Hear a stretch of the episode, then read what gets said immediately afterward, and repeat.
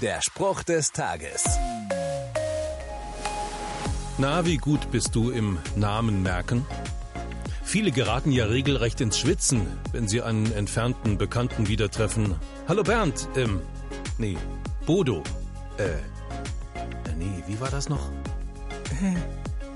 Gott passiert das nicht. In der Bibel heißt es, er ist der Vater, der alle Wesen in der himmlischen und in der irdischen Welt beim Namen gerufen hat und am Leben erhält.